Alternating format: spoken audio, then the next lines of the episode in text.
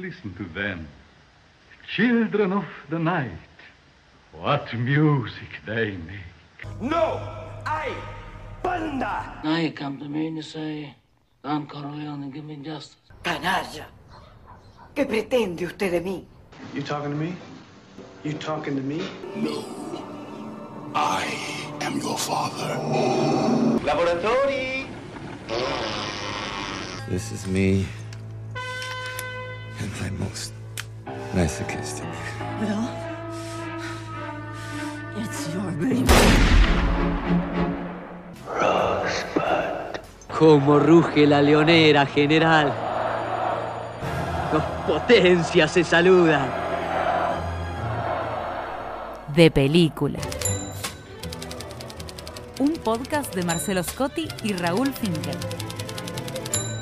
Una charla sobre cine. Versión Zoom.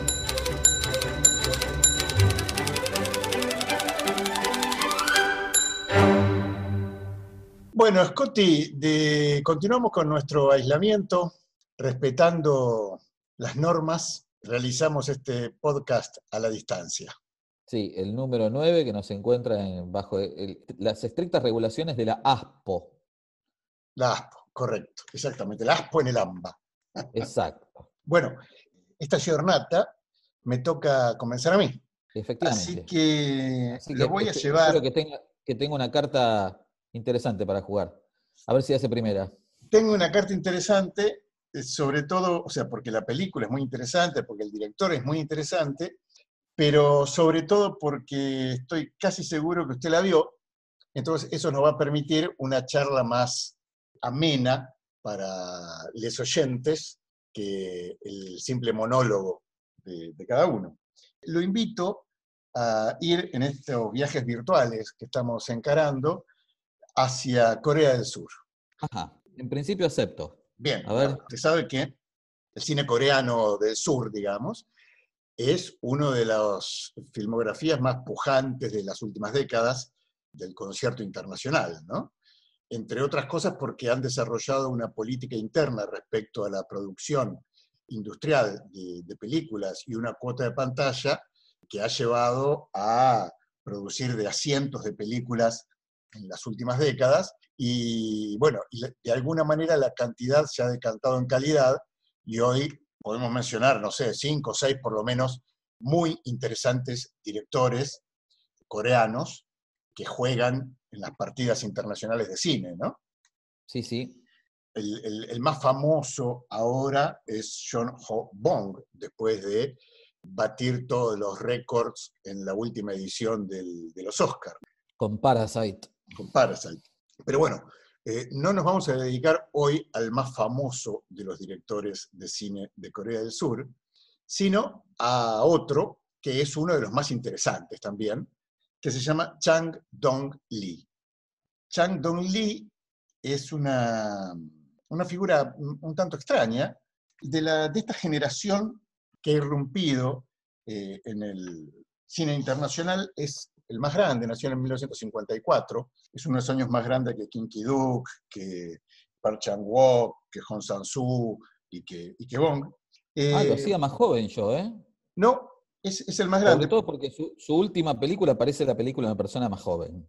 Sí, pero es, es del 54 él, y los otros son del 60, 60 y pico, Bong es del 69. Es un hombre que viene de, la- de las letras, es profesor de, de lengua y literatura coreana, es novelista, parece que algunas de sus novelas han tenido mucho éxito en el mercado editorial coreano, fue ministro de Cultura de Corea durante cerca de dos años, ni bien comenzada la, la democracia coreana, usted sabe, En los del 80, Sur. digamos. Claro, él, él creo que fue ministro en los 90, pues la, la democracia coreana empieza en el 87. Claro. Después de una larga dictadura que era producto de la dominación norteamericana en el país. Claro, claro. O sea, a ver, en realidad, Corea en su totalidad estuvo ocupada por los japoneses desde 1910, hasta la finalización de la Segunda Guerra Mundial. Con la finalización de la Segunda Guerra Mundial comienza la guerra civil y el conflicto entre norteamericanos y soviéticos. Cuando termina esta guerra se implanta una dictadura en Corea del Sur que dura hasta el 87.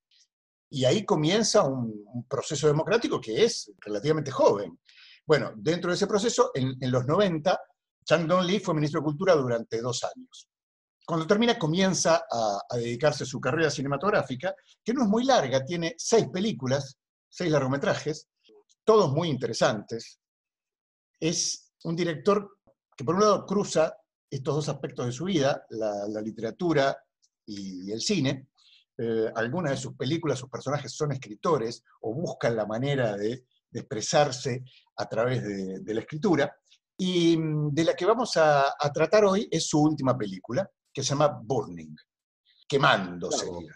Sus últimas tres películas son muy, muy interesantes. Eh, Secret Sunshine, que es del 2007, es uh, una película muy oscura porque cuenta la historia de una joven que ha quedado viuda, tiene un hijo pequeño y se muda al, al pueblo de origen de su marido para, para, tratar de reencontrarse ella. Y bueno, se da una serie de situaciones muy, muy fuertes y ella se, se encuentra el sentido de, de supervivencia en la religión y se va a defraudar de eso. Y la película es una de las construcciones más agudas en contra de este nuevo furor de, de las religiones, eh, de, de, los predicadores. No, no, la vi yo la película. ¿Es eh, sobre una religión tradicional o sobre una religión New Age, digamos? Yo creo que es alguna vertiente evangélica, pero, pero mezclada con cuestiones más, más New Age. La, la religión se inscribe en el ancho mundo del, del cristianismo, digamos. ¿no? El cristianismo. Claro.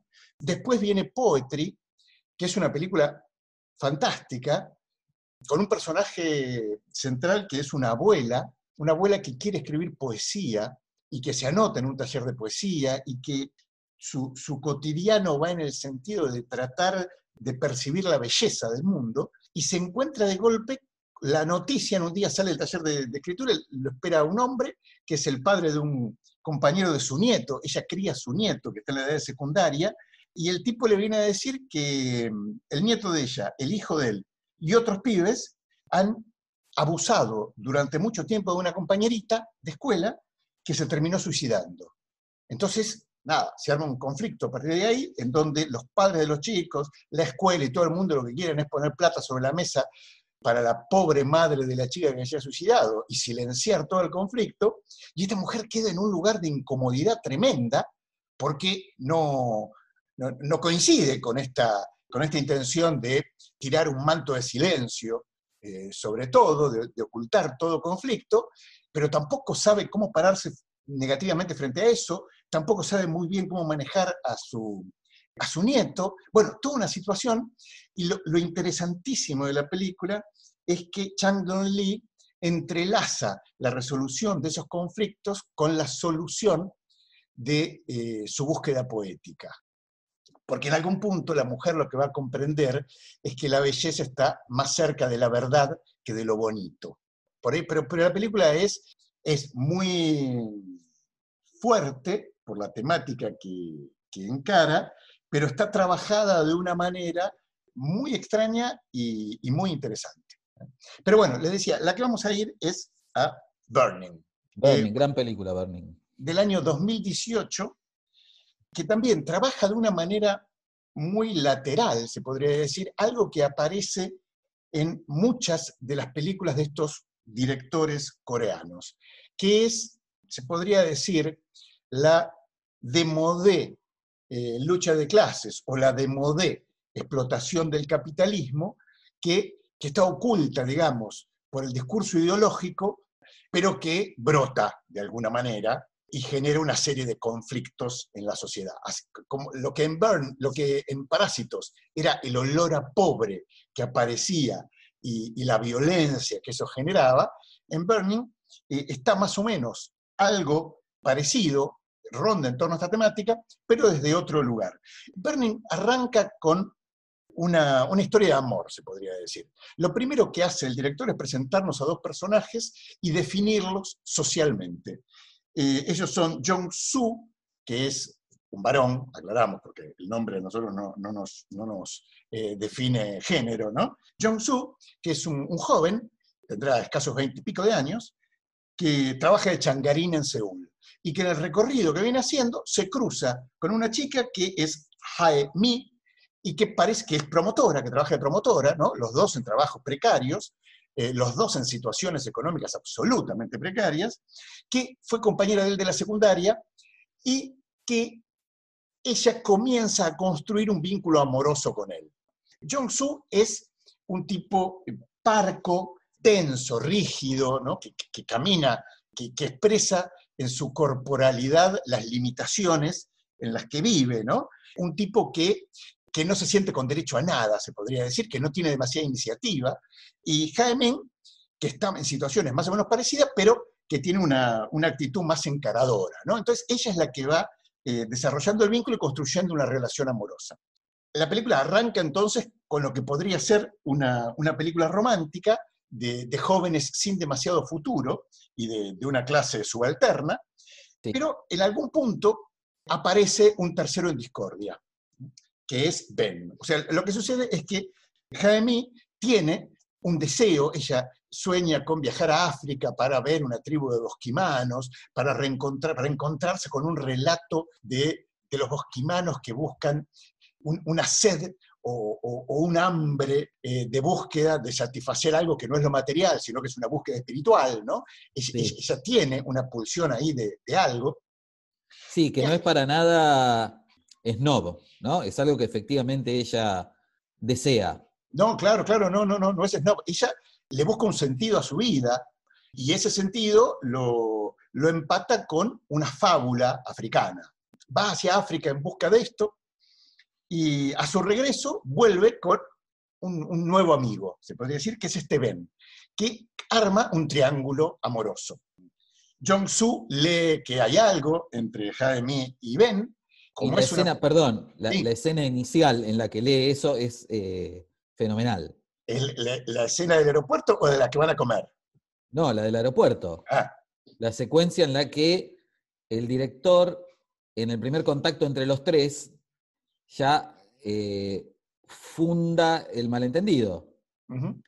O el sobreentendido, digamos. Eso que, que, va a ser la base de esa relación compleja que se va a entablar entre los tres y que eh, nunca va a tener una explicitación.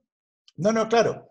Eh, a ver, la película, uno de los elementos sobre los que trabaja muy bien en el plano formal y dando varias pistas en, en, en su desarrollo narrativo, es sobre lo incierto y lo ambiguo que a lo que dan lugar es al prejuicio, a la paranoia y a, a, y a la, propia, a la propia inseguridad, ¿no? A la, a la agresividad también, porque sí, sí, esa sí. inseguridad se traduce después en, en, en, diferentes reacciones respecto de los otros. Claro, pero todo está construido a partir de ciertos elementos inciertos y ambiguos. Ahora, cuando, cuando aparece este tercero en discordia, que es Ben, Ben es otra cosa, es un joven igual que ellos, pero es un joven que viene de cuna de oro. Entonces Ben es el tipo sonriente, absolutamente seguro de sí mismo, que se siente con derecho a todo, es un seductor. Sí, un, lo que llamaríamos un bon vivant. Absoluto. Una pregunta, sí. porque no me acuerdo ahora, yo lo tenía más con la, con la imagen del self-made man, digamos, del nuevo rico, mm. que de ser de cuna de oro. ¿Está contado eso en la película? Lo que aparece es que hay, hay, un vínculo familiar, hay alguna escena con toda su familia, primero en una iglesia, ah, sí. después en un restaurante, sí, sí, donde a la familia se la nota eh, bien, bien posicionada, pero aparte ven que no trabaja, que no se le conoce actividad, tiene un auto de esos que valen fortunas y tiene un tremendo departamento en el barrio más caro de Seúl.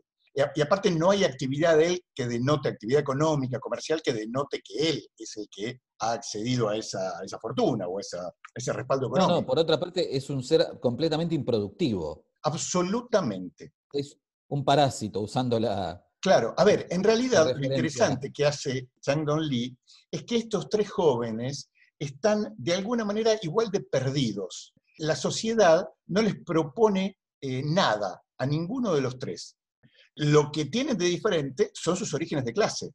Entonces, hay dos que aparte de estar perdidos, no tienen un cobre, y hay otro que su posición, la posición económica de su familia le permite esto de ser un bon sin tener nada que hacer en la vida. Porque de alguna manera lo que está en el sustrato de la película es esa diferencia de clase.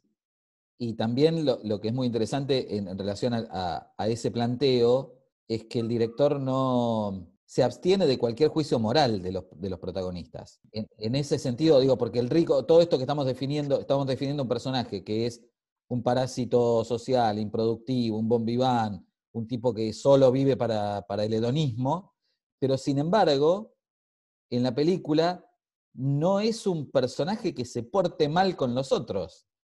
No, no, no, no, no, no. No, no, para nada, para nada. Porque aparte, eh, todo esto que estamos diciendo no está dicho en la película, sino que es lo que uno lee de las acciones que suceden en la película. Está puesto en acción. Chandon Lee construye un mecanismo que en su dinámica hace visible esto. Pero lo interesante es que ningún personaje logra tener la posibilidad de interpretar la realidad y de leer esto en su realidad, sino que por el contrario, todos son jugadores de un metegol, se podría decir, en el que cumplen, ya están en posiciones fijas, y a partir de ahí desarrollan eh, la actividad que pueden desarrollar, ¿no? A partir de lo que ha generado eh, su historia. Porque acá también hay algo interesante, y es que en el caso de Jong-Soo, la historia familiar juega una partida importante porque lo que se nos cuenta también es que Jong-soo tiene que volver a su, a su, pueblo de origen, que es un pueblo en, el norte de Corea del Sur, en la frontera con, Corea del Norte, porque su padre, hay, que decir, su madre los abandonó cuando él, era un niño, ahí creció con su padre, y su padre está preso por un acto violento. Parece que su padre es un cabrón y que lo que hizo fue eh, golpear a alguien que venía a cobrarle algo, a un, recaudador de impuestos, alguna cosa así. Entonces está preso y él tiene que hacerse cargo de, la casa, de la vaca que hay en esa casa y de la nada que sucede ahí. Lo interesante es que Jong-soo viene de una situación de cierto tipo de conflicto familiar y de cierta violencia. Y de que en el padre lo que aparece es una reacción violenta hacia situaciones de injusticia o situaciones que él no maneja.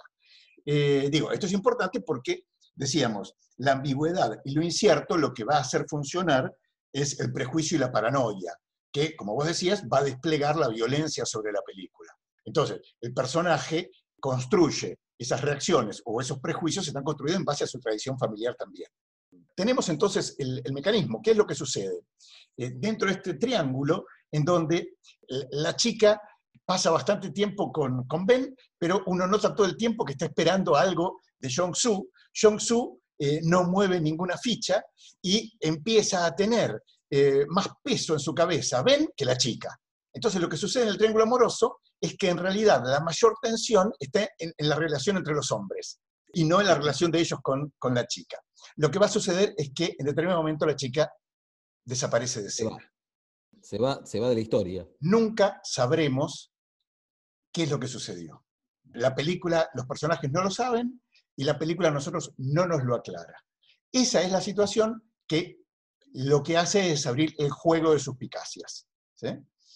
Sí, sí, una apuesta radical del director, ¿no? Porque por otra parte, hasta, hasta ese momento el personaje de ella es el sostén de la película, sobre todo el sostén de la empatía del espectador, ¿no? Porque es un personaje amable en el buen sentido del término, es la que sostiene el triángulo en el sentido de que es la que presenta a los otros dos e insiste en, que la relación se prolongue. Y es el personaje en el que uno puede advertir un deseo. Sí, claro. Que, y, en ese sentido no es menor que sea justamente el personaje que sale de, de, la historia casi, digamos, a la mitad de la película, un poquito más, ¿no? Sí, sí, sí, sí, sí, sí, a la mitad de la película. Sí, claro, porque los personajes que quedan son los más oscuros y trabados, se podría decir. de eh, distintas maneras, sí. Ella, sin estar mejor materialmente que ninguno, tiene una actitud frente a la vida que despierta la empatía. Sí, sí. Y aparte hace algo más. El deseo de que le vaya bien, aunque sea que, se encuentre con, sus bosquimanos, en África o en cualquier otro lado. Sí, sí, sí.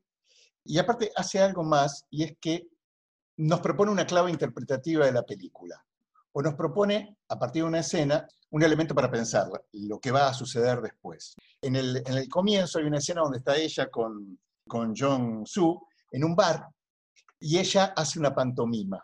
Ella estudia pantomima y hace la pantomima de comerse una naranja. La escena es bellísima y ella le dice que el punto no es cómo ella actúa la naranja. Dice, lo importante es creer que la querés comer.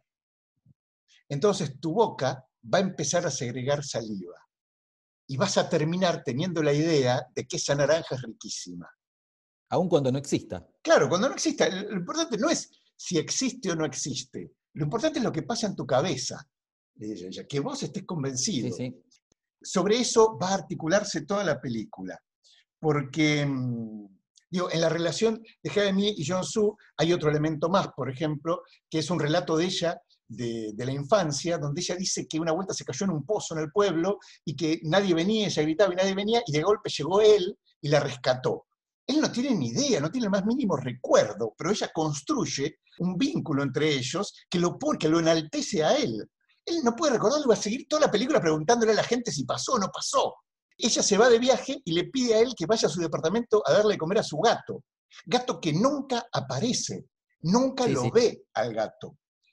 Ben, en el momento de mayor intimidad, entre, que viene después de una escena bellísima, que es, eh, Ben llega en su auto súper deportivo con, eh, con Amy a visitarlo, a John Su, en el pueblo donde él vive, y en un momento están los tres ahí, se fuman un porro, y él pone en su auto deportivo eh, Miles Davis, una de las canciones de Ascensor, para el Cadalso, la, película francesa de, de Louis Malle.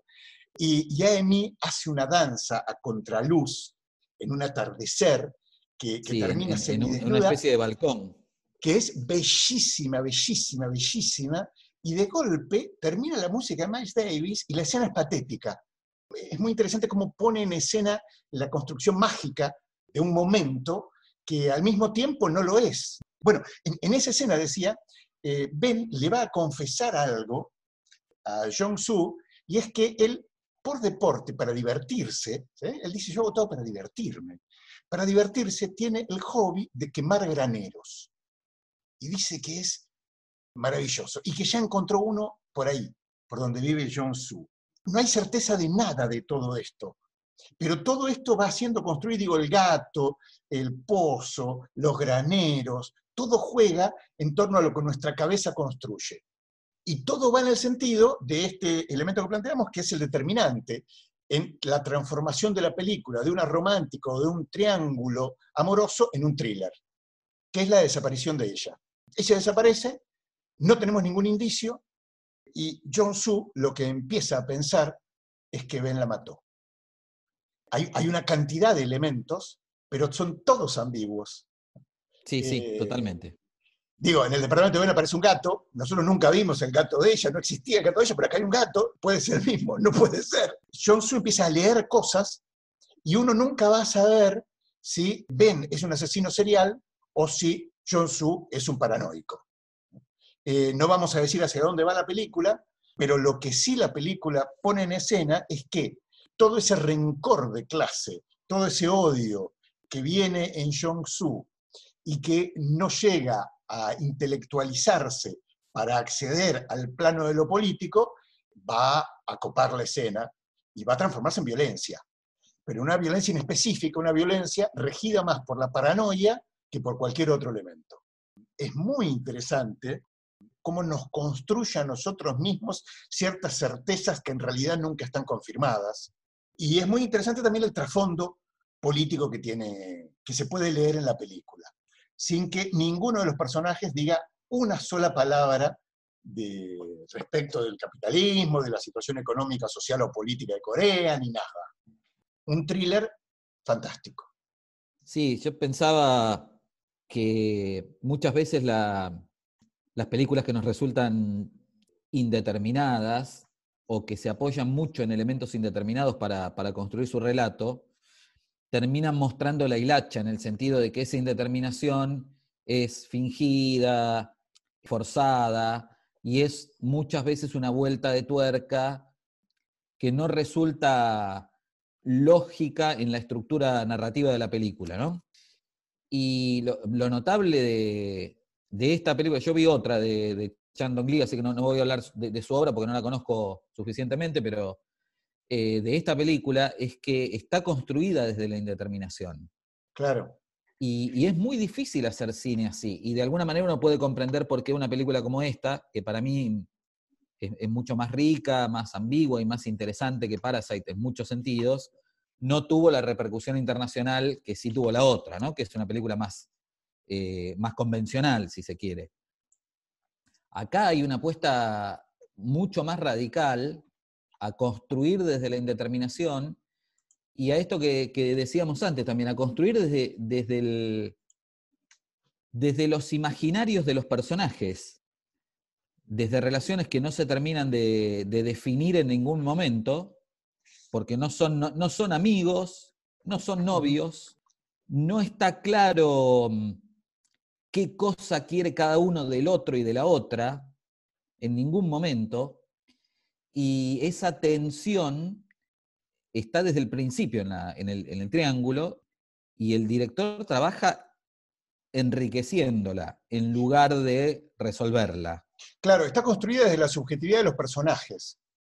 Sí, no, sí. no hay un- una, una trampa, un artificio. Vos, eh, yo te escuchaba al principio y pensaba en Asghar Farhadi, el director iraní, que construye cierta indeterminación, pero es a partir de un, de- de un proceso de estructura narrativa, y es que nos quita alguna escena, entonces nosotros no podemos construir la totalidad y el sentido del relato. Después nos muestra esa escena, entonces se resuelve. Es el truco de un mago. Hay Eh, algo que no te muestro Claro. y que te lo muestro al final porque yo soy el que sé más, ¿no? Claro, vos no tenés manera de interpretar esto porque te faltan datos. Acá no. Acá está construido desde la subjetividad de los personajes. Los personajes son eso. Y además te faltan datos cuando termina la película también. Ese es el punto. O sea, no, no, hay- claro. Acá no sí, es que claro. al, al final vas a encontrar una, una resolución satisfactoria para todos los enigmas que la película abre. No, no, no, claro. Porque lo que es incierto, básicamente, es la realidad.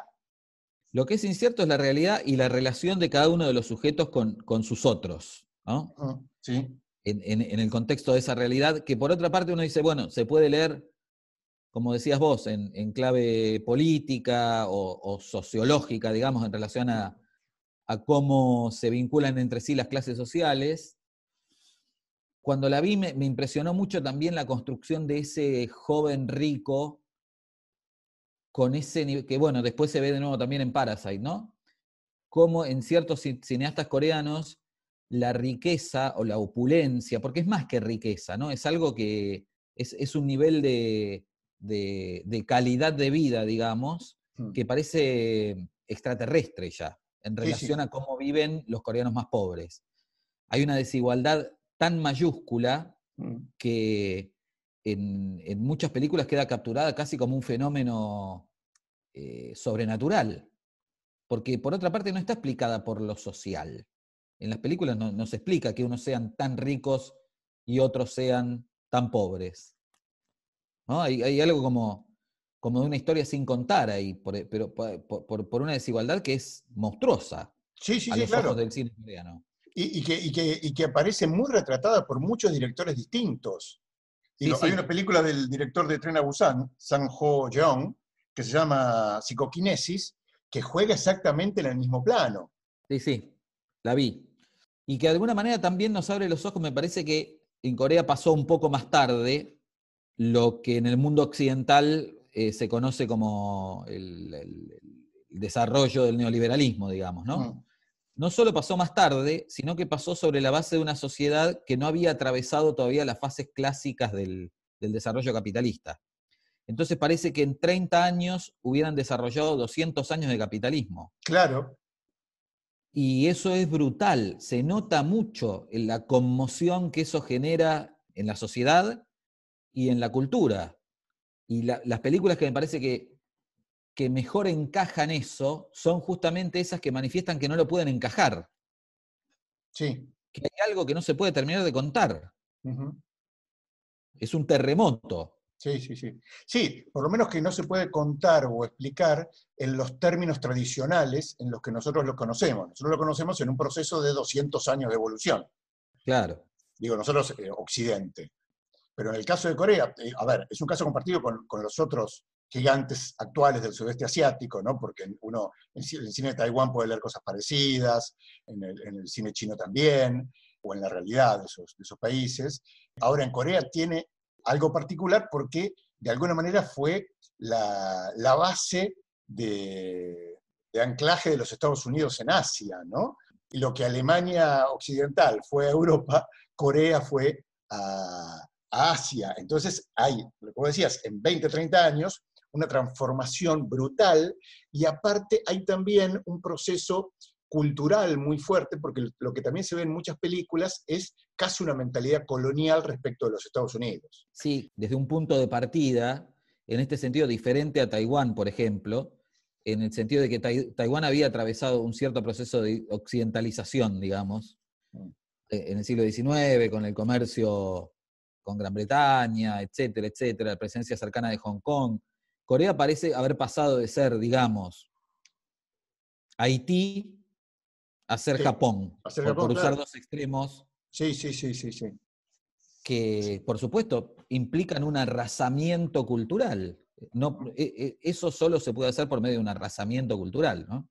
No sabía que Chang Dong-li era escritor. E, eso me, sirve para pensar un poco en, la notable ductilidad que tiene para, para moverse eh, entre géneros. ¿sí? Y, un dato más sobre la película. Burning está construida, es, el entretejido de dos cuentos. Un cuento de Haruki Murakami, que se llama Quemar graneros, y un cuento de William Faulkner, que se llama Incendiar establos. Eh, y es, de uno toma, del de Faulkner toma el padre, las características del padre de, de John Su, eh, la relación de padre-hijo, e el rencor de clase y la destrucción de la familia, y del otro toma el trío, el tema de África, eh, la desaparición de la chica, lo de los graneros, y entre los dos arma este, este nuevo relato. Sí, un director impresionante que, que no tiene la, atención internacional que merecería en este contexto, ¿no? No, no, para nada. Hay una película, una película de él que no sé, creo que es la primera o una de las primeras, que se llama Peppermint Candy. Sí. Caramelo de Menta. Sí. Que es una película, si se quiere, incluso más oscura que esta. Arranca con el eh, protagonista intentando suicidarse. Exactamente. Eh. Tirándose desde un puente ferroviario. Claro. O a punto de tirarse, digamos. Mm. Y después es un largo flashback con punto de retorno a ese momento. Claro. Ahí es más explícita, es más explícito el discurso sobre la crisis económica y sobre las, las consecuencias neoliberales. Y claro, las transformaciones brutales de esa sociedad, una especie de, tour de force que es la película y que es también la historia coreana. Claro. Bueno, Burning del 2018 está en Netflix, se la puede ver en Netflix, está también en Cuevana, así que hay múltiples posibilidades de verla. Bien, datazo. Bueno, Scotty, estoy ansioso por ver a dónde me lleva. Yo le traigo algo que, por un lado, es, podría considerarse clásico, convencional o mm, canónico, y por otro lado es de, esas películas que si bien están en un determinado canon, es muy poco probable que la gente haya visto y que para mí es una de las grandes películas, podría decir una de las grandes películas documentales, pero corrámonos del, del formato del registro documental porque la propia película invita a hacerlo. Eh, le traigo una película de Chris Marker. Bien, bienvenido, Marker. Como, sabemos, los, que amamos el cine, es una de las figuras más importantes de, la tradición del cine documental del siglo XX, ¿no? E incluso del XXI, porque siguió filmando hasta, hasta el 2010 aproximadamente. Chris Marker, que no se llamaba Chris Marker, que adoptó el apellido, el, Marker, porque le gustaban mucho los marcadores, los marcadores de trazo grueso, esos que uno usa para resaltar en un texto, y que después, bueno, más recientemente empezamos a usar en las pizarras en, las clases. Es un director francés que formó parte de la generación contemporánea de Nouvelle Vague, digamos, aunque empezó a filmar un poquito antes, eh, digamos que era compañero de aventuras de, bueno, en principio de, de Resné, claramente, trabajó con Resné en los 50 en muchos de los primeros cortometrajes de Resné, como guionista y a veces como asistente de dirección, y sobre todo de Agnes Barda, de quien fue un estrecho colaborador y amigo durante toda la vida, y eh, en, homenaje a esa relación, Agnes le dedica en las playas de Agnes y en muchas otras de sus películas una presencia constante a Marker que aparece siempre con la figura de un gato. Claro, porque hay pocas imágenes de él. Claro, hay pocas imágenes. Era un tipo muy misterioso que, que de hecho mantuvo bajo siete llaves durante muchísimo tiempo su nombre original, el apellido era Bush Villeneuve, y, prácticamente no hay fotografías de él, lo cual, tratándose de un cineasta, de un cineasta que por otra parte recorrió el planeta entero, era bastante difícil. Era bastante difícil ya en tiempos pre-internet, pero incluso en tiempos de la internet, si uno va ahora y entra en, en, Google a buscar imágenes de Marker, va a encontrar muy poquitas. Sí. La película que le traigo no es de las más eh, conocidas de él, o tal vez es conocida porque ha, sido muy nombrada, pero yo creo que es una película muy poco vista. Se llama La tumba de Alejandro. Ajá.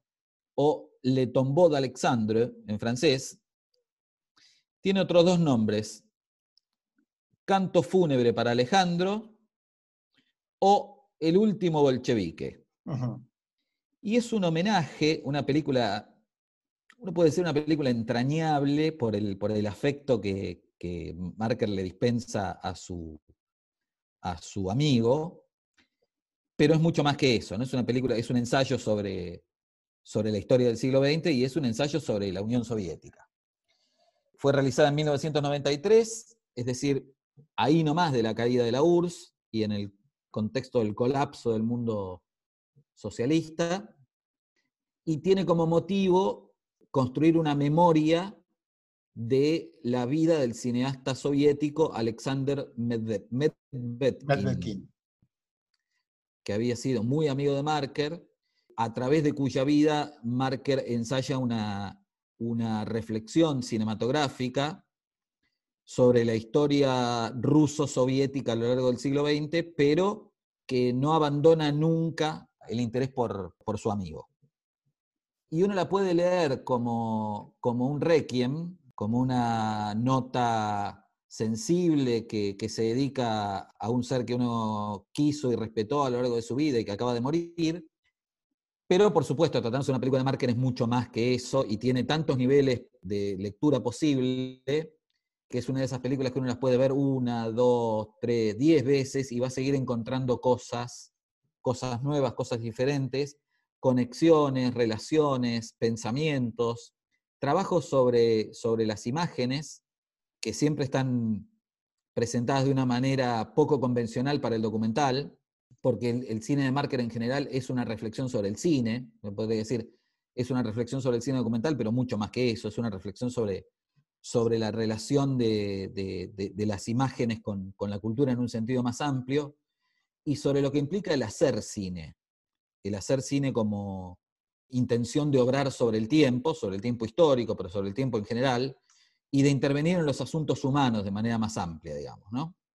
Un cineasta fuertemente político que estuvo indirectamente vinculado durante muchísimo tiempo al, proyecto comunista socialista, digamos, aunque siempre en, en lugares imprecisos y, siempre desde una perspectiva muy autorreflexiva que los llevó ya desde finales de los 50 a correrse de la celebración de la Unión Soviética, digamos, y a, adentrarse en terrenos más críticos respecto del pasado comunista, del pasado de la URSS, digamos, de la idea comunista en un sentido más amplio y a, y a seguir pensando la posibilidad de hacer un cine con perspectiva crítica, del capitalismo, de la modernidad, desde una perspectiva de izquierda, desde una perspectiva socialista, pero ya no desde una perspectiva soviética, digamos, ¿no? Sí, un heterodoxo en todos los sentidos, en el político y en el cinematográfico, ¿no? Ahí que se corría de las normas. Sí.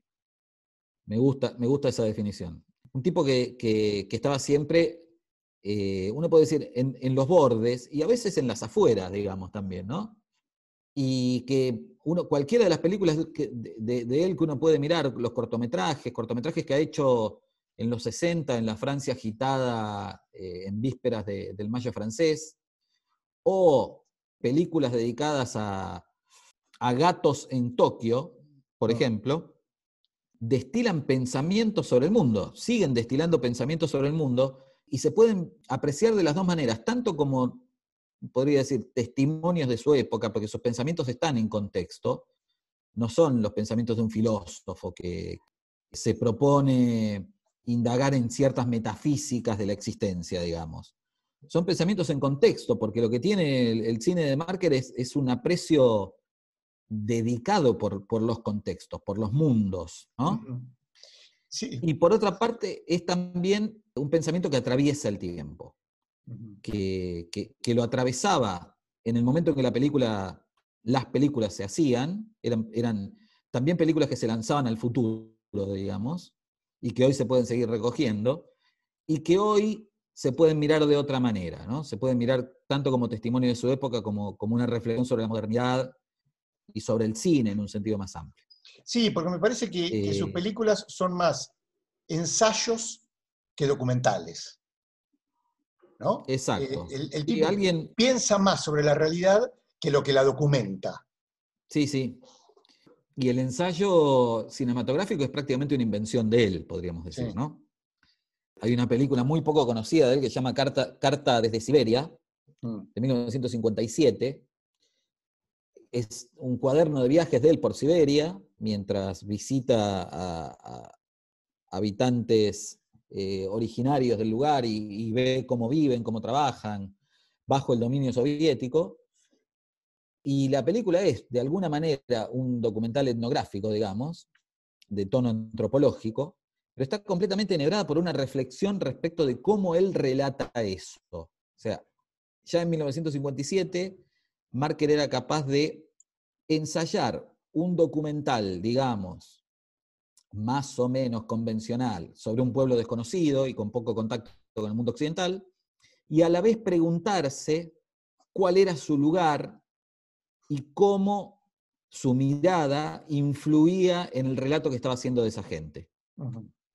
Todo esto es una película que dura una hora y en la que hay un pasaje maravilloso en el que él lleva a fondo una reflexión constitutiva del cine documental que tiene que ver con la relación entre la voz en off y las imágenes. Y se permite un juego sumamente inteligente, pero muy bien desplegado en la película, en un pasaje que no debe durar más de cinco minutos, en el que repite la misma secuencia tres veces y en cada una de las repeticiones le pone un texto distinto. El primer texto es un texto oficialista, de carácter estalinista, digamos. El segundo texto es un texto opositor, ampliamente opositor, y el tercero es un texto neutro. Las acciones son obviamente las mismas, una especie de experimento Kuleshov, pero no a partir del montaje de imágenes, sino del vínculo de imagen y sonido, o de imagen y texto. De imagen y texto. Y la reflexión que extrae respecto de dónde está la verdad acá. ¿La verdad está en las imágenes o están las palabras? Y lo que le deja al espectador. Haga usted este trabajo o responda usted esta pregunta que yo le planteo acá.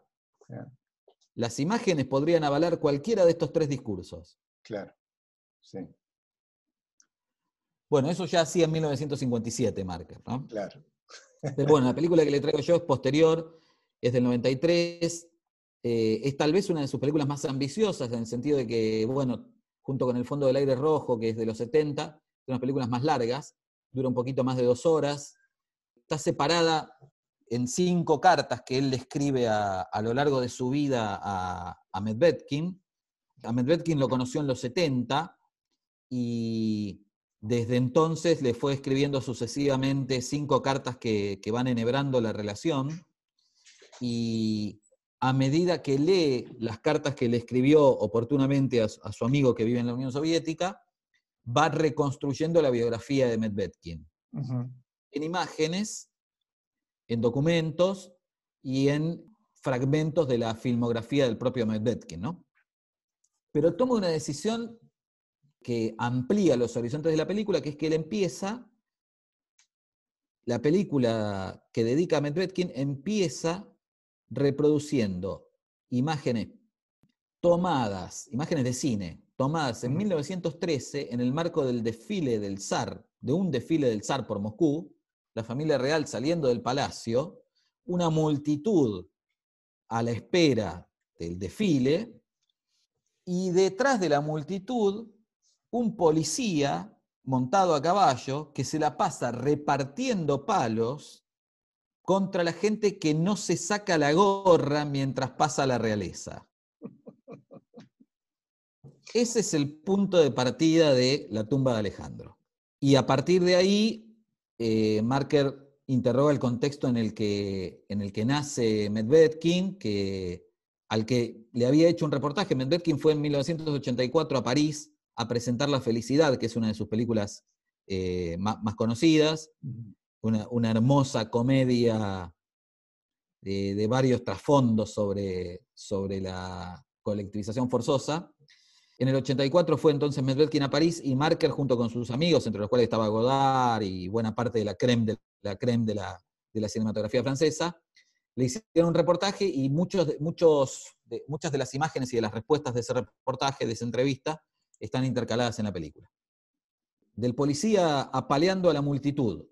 Pasamos inmediatamente a Medvedkin, ya anciano, porque en el 84 cuando va a París debería tener setenta y pico de años, que para referirse a sí mismo dice, yo nací en el campo ruso, soy campesino, hijo de un campesino que a su vez era hijo de otro campesino, que a su vez era hijo de otro campesino, y ese arraigo a la tierra que va a ser fundante de la mirada de, de Medvedkin sobre, sobre la historia rusa, sobre su participación en la revolución, y Marker que lo arropa, lo acaricia, lo, envuelve en respeto, en afecto y en admiración, y va contando la vida de ese hombre que desde el campo ruso, en 1921, participa casi todo el año 21, que es el último año de la guerra civil, ya participa combatiendo a favor de, de la revolución como parte del ejército rojo, combate a lo largo de toda la década del 20, y cuando están a punto de ascenderlo a coronel,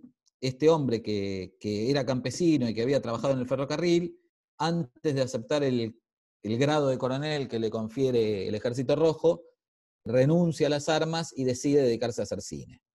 Pero no tenía experiencia en el cine, de ningún tipo. Creía que, podía contribuir un poco lo que decíamos de, Emilio Fernández el otro día, del Indio Fernández, que podía contribuir mejor a la revolución haciendo cine que siguiendo empuñando las armas.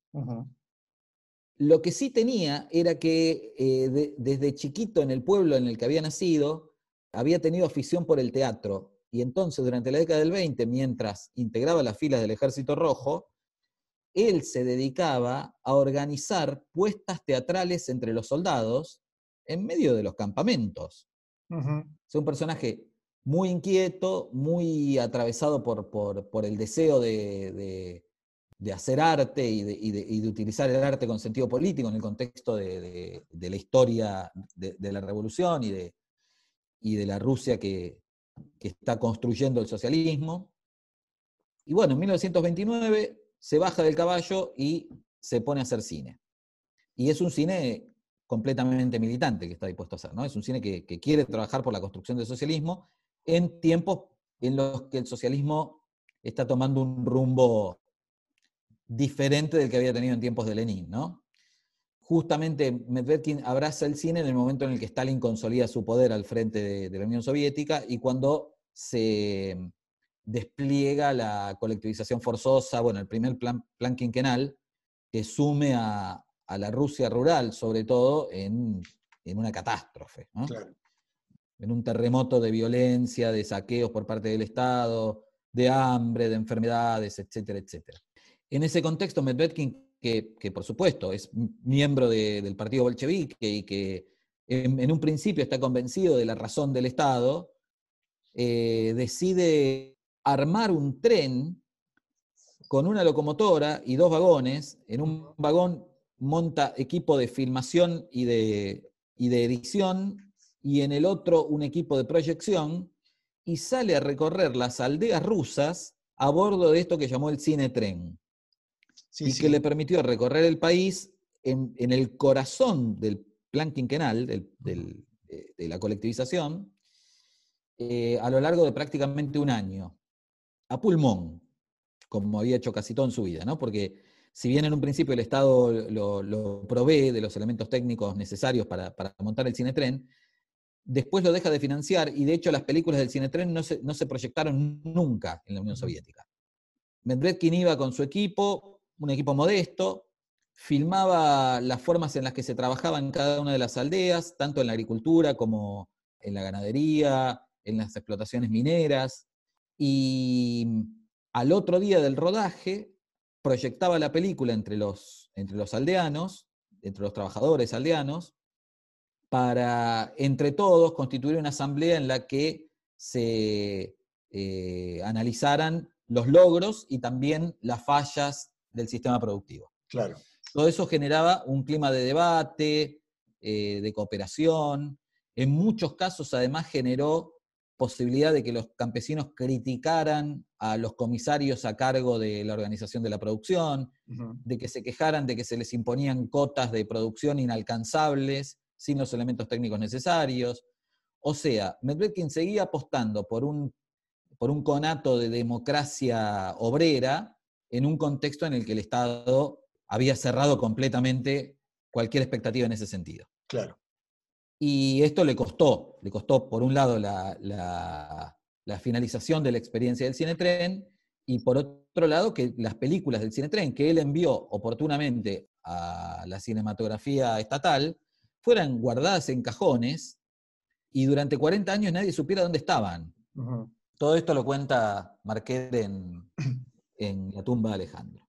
Y después, bueno, un recorrido por la, por la filmografía de Medvedkin en los 30, sobre todo por La Felicidad, que es su película más, más influyente, también una película que Medvedkin concibió, concibió como una película de, propaganda de, la colectivización, que empieza por un campesino que se llama Khmir, que está... La vaca, ¿no? Empujando la vaca.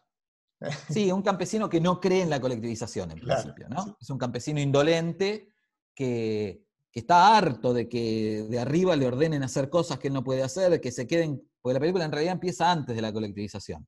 Empieza en la Rusia zarista y empieza con el padre de Khmir y lo que, lo que cuenta es la explotación tradicional de, de, los campesinos por los señores, mientras los señores se dan la gran vida y los campesinos apenas tienen para comer y a veces ni siquiera eso. Todo en clave de comedia chaplinesca, con muchas situaciones rodadas a la manera chaplinesca además, Sí. Y bueno, a medida que, sin que esto se diga explícitamente, a medida que se ve llegar el nuevo orden socialista, Mir, que ha sido un campesino miserable durante toda su vida, no quiere obedecer nada de lo que le mandan hacer desde la ciudad, ni los nuevos comisarios, ni nada.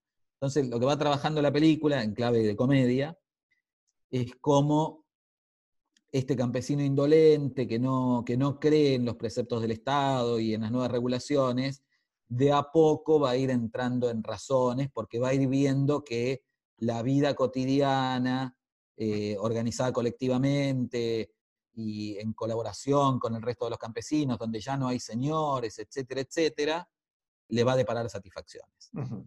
Pero claro, la película que dura una hora es 55 minutos de desastres, miseria, violencia, explotación y represión, y una secuencia final muy cortita donde llega la esperada liberación. Entonces las autoridades, el, estudio que hace Marker de la película es impresionante, casi, casi la desmenuza, ¿no? Como, como comedia, pero también tomando algunos elementos. Medvedkin hace una cosa muy rara en la película, que en una comedia introduce una escena de, de represión a cargo de un ejército en el que los soldados están completamente enmascarados. Pero enmascarados de manera grotesca. Grotesca. Claro, no, son máscaras de terror. No, no, no, no, pero son terroríficas igual. Sí, sí, no, sí, Máscaras, no son máscaras de terror, pero son terroríficas. Y lo que lee Marquer en la, en la película es que esa indeterminación de la máscara, porque es una máscara que uno no puede atribuir alegremente a los tiempos del zarismo nada más, mm podía leerse también, aunque esto no fuera necesariamente la intención consciente de Medvedkin, podía leerse también como una denuncia a la represión estalinista.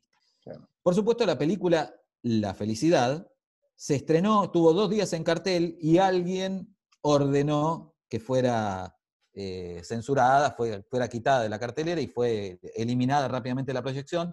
Y es, junto con el Cinetren, una parte importante de la, de la filmografía de Medvedkin que quedó en los archivos.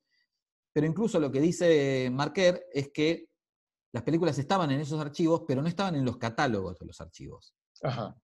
O sea, estaban... O sea que durante años eran inhallables, hasta que alguien las encontró por casualidad, ni siquiera buscándolas, porque mucha gente ni siquiera tenía idea de su existencia. Claro, abriendo latas que no estaban catalogadas, encontraron Exactamente. Y, po- y poniéndose a mirar qué eran. Claro, Un poco lo que hace nuestro amigo Peña hoy, ¿no? claro, sí, sí.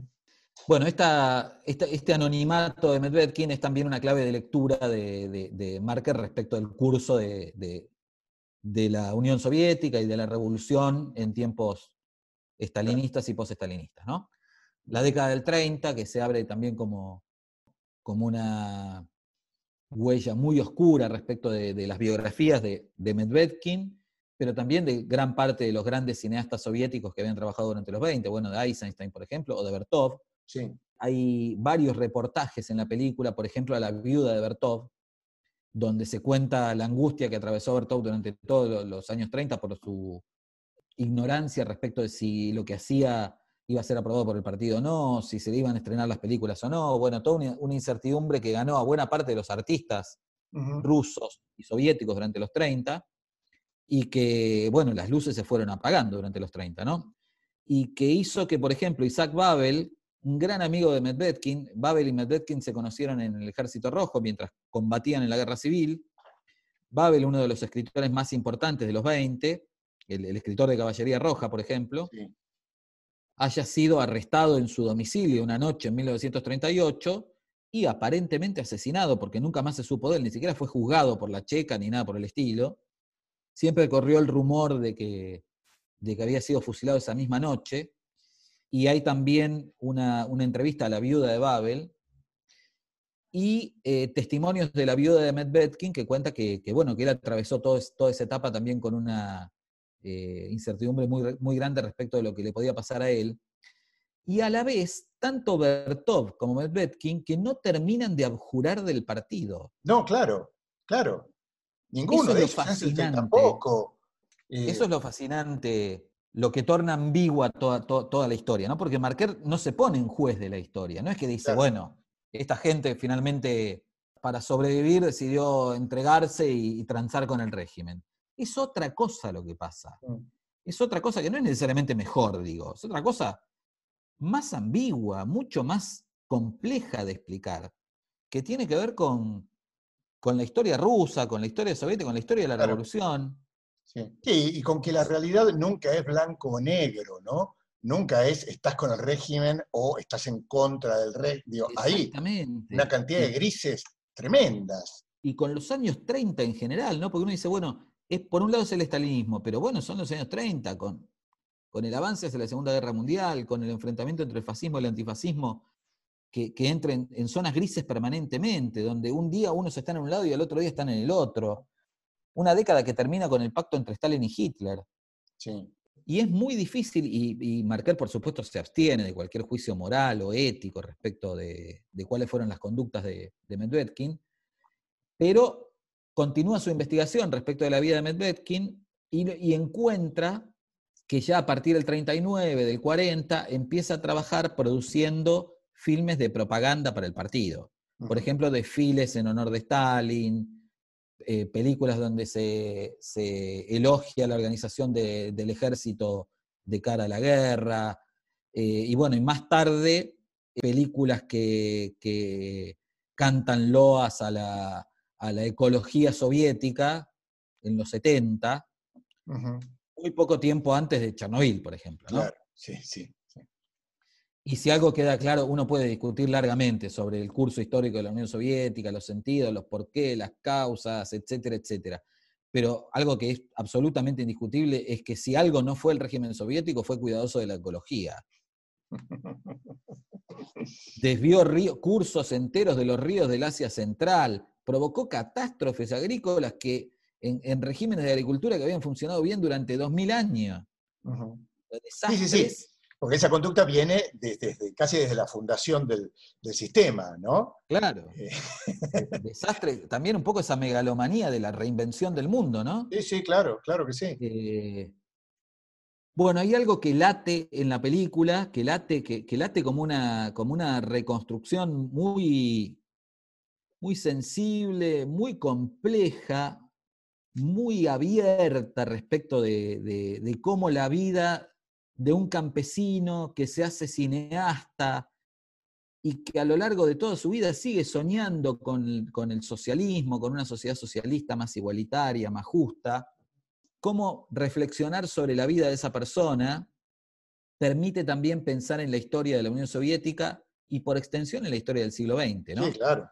Claro, en, la historia de la causa socialista, en un sentido más amplio, y de cómo eh, la, aproximación a construir una memoria, que es una memoria atravesada de un montón de preguntas, de conflictos, de, huecos, de vacíos, pero también de, respeto, de cariño, de, admiración, porque también es la admiración por el hombre que abrazó la política, ¿no? Por, por el, el cineasta que concibió el cine no, no simplemente como, como, un mero arte o como, un, o como una búsqueda de, la realización personal o del entretenimiento de las masas, sino también como alguien que concebía que el cine tenía que estar al servicio de, del trabajo por la construcción de una sociedad más justa. ¿no?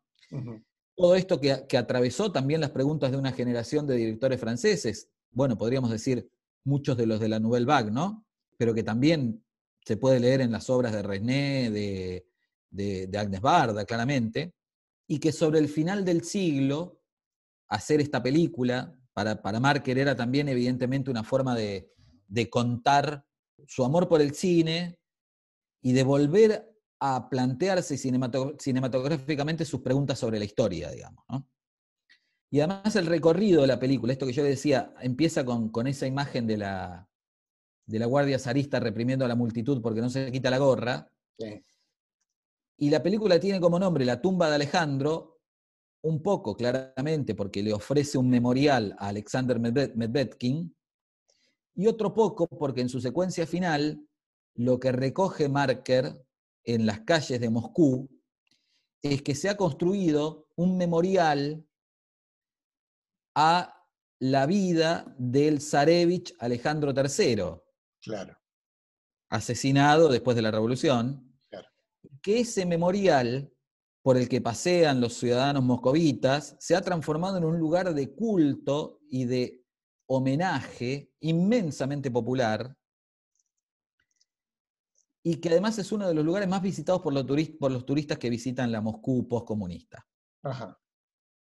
Entonces también ahí hay, uno podría decir, son las tumbas de Alejandro, ¿no? Claro, claro. Y las tumbas tienen otro sentido también, porque uno puede decir, bueno, no es solo la tumba del socialismo, no es solo la tumba de un cineasta comunista, no es solo la tumba del último bolchevique, sino también la, tumba de la idea comunista tal cual la construyó la Unión Soviética, digamos, ¿no?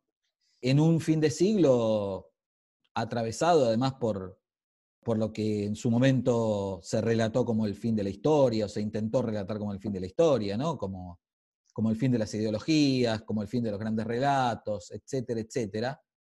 Y ahí vemos a un cineasta ya mayor, porque Marquer tenía más de 70 cuando hizo esta película, que se resiste a seguir pensando en esos términos, que se resiste a, pensar en esos términos y que ofrece una, una película donde todo queda abierto todo queda abierto, incluso la posibilidad de seguir preguntándose por, por la revolución y sus posibilidades, digamos, ¿no? Notable, una película, uno, puede decir, en principio, bueno, claramente es una película política, pero bueno, esto no dice nada respecto de la, de la película en sí. Una película en la que caben varias capas de la historia del siglo XX y que, por otra parte, tiene un detalle que pinta el director cabalmente, que es que sus dos horas y piquito de duración, la película creo que dura dos horas cinco minutos, dos horas diez por ahí, están eh, separados por un intermedio en el que hay un hermoso concierto de piano ejecutado por sus propios gatos. Muy bien. No, no, no pierde el ritmo del juego, digamos.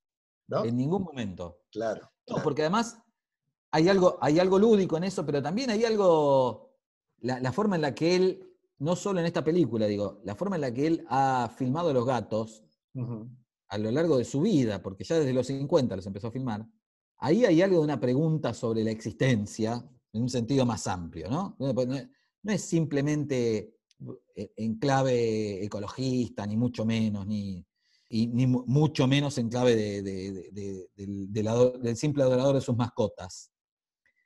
Hay algo más ahí, hay algo más que, que- que tiene que ver con, con un misterio que él sigue capturando y reproduciendo en buena parte de sus películas. Buenísimo.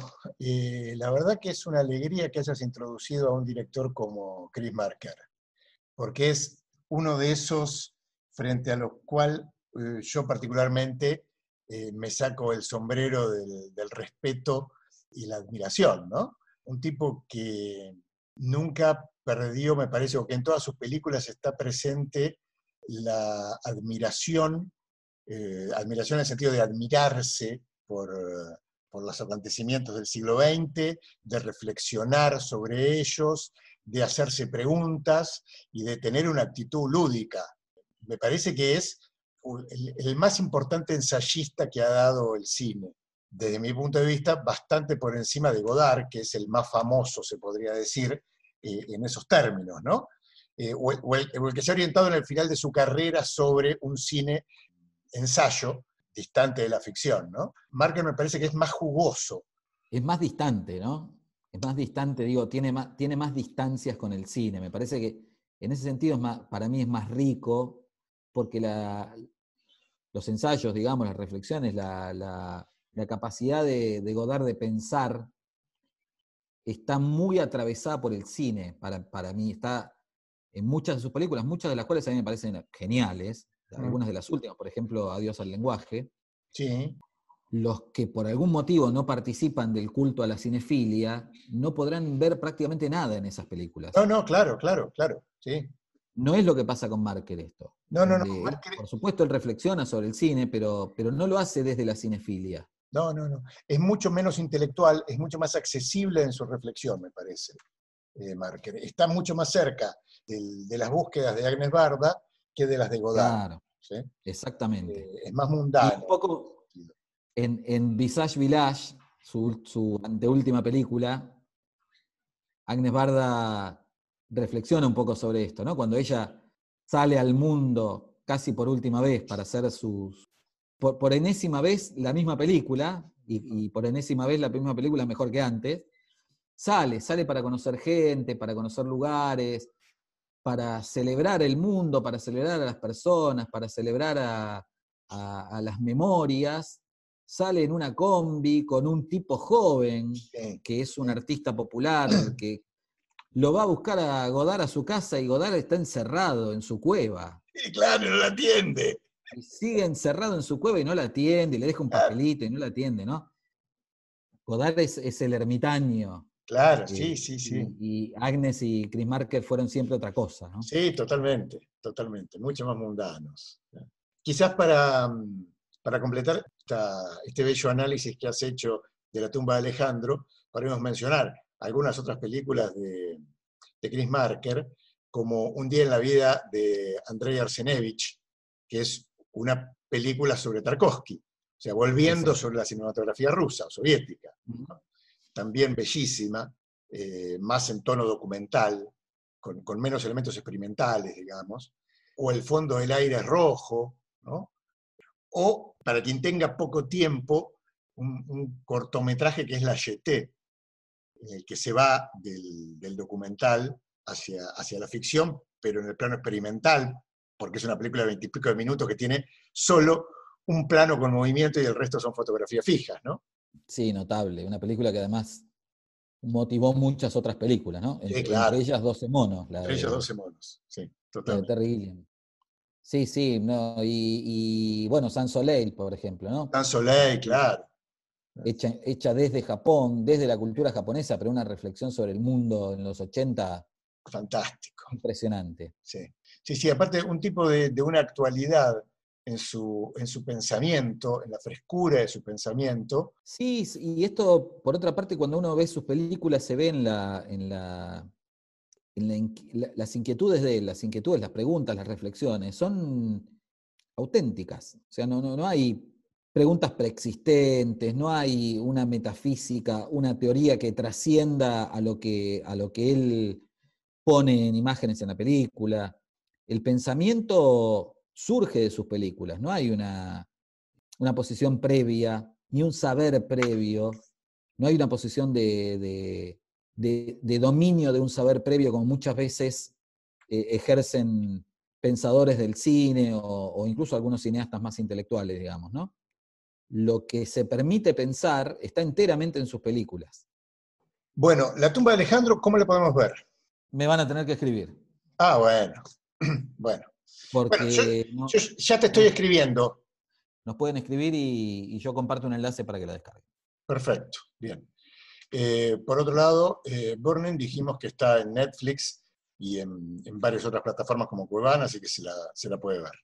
Bueno, cerramos esto acá y nos seguimos encontrando en alguna pantalla.